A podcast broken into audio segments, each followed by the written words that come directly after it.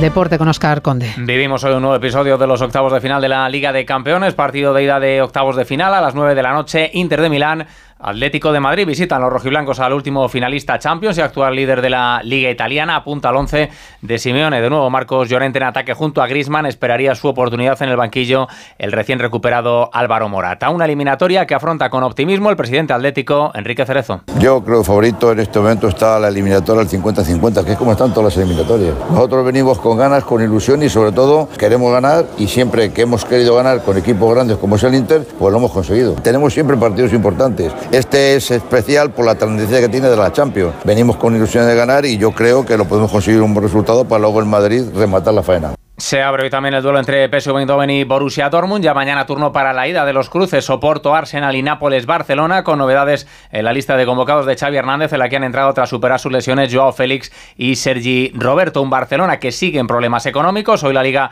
ha hecho públicos los límites salariales de los clubes tras el mercado de invierno. Los Blaugrana se quedan en 204 millones tras la llegada de Víctor Roque por detrás del Atlético de Madrid con 303 y muy lejos de un Real Madrid que se mantiene en los 727 millones que ya tenía el pasado verano. Volvemos con más noticias en una hora, a las 5, las 4 en Canarias. De nuevo, buenos días España.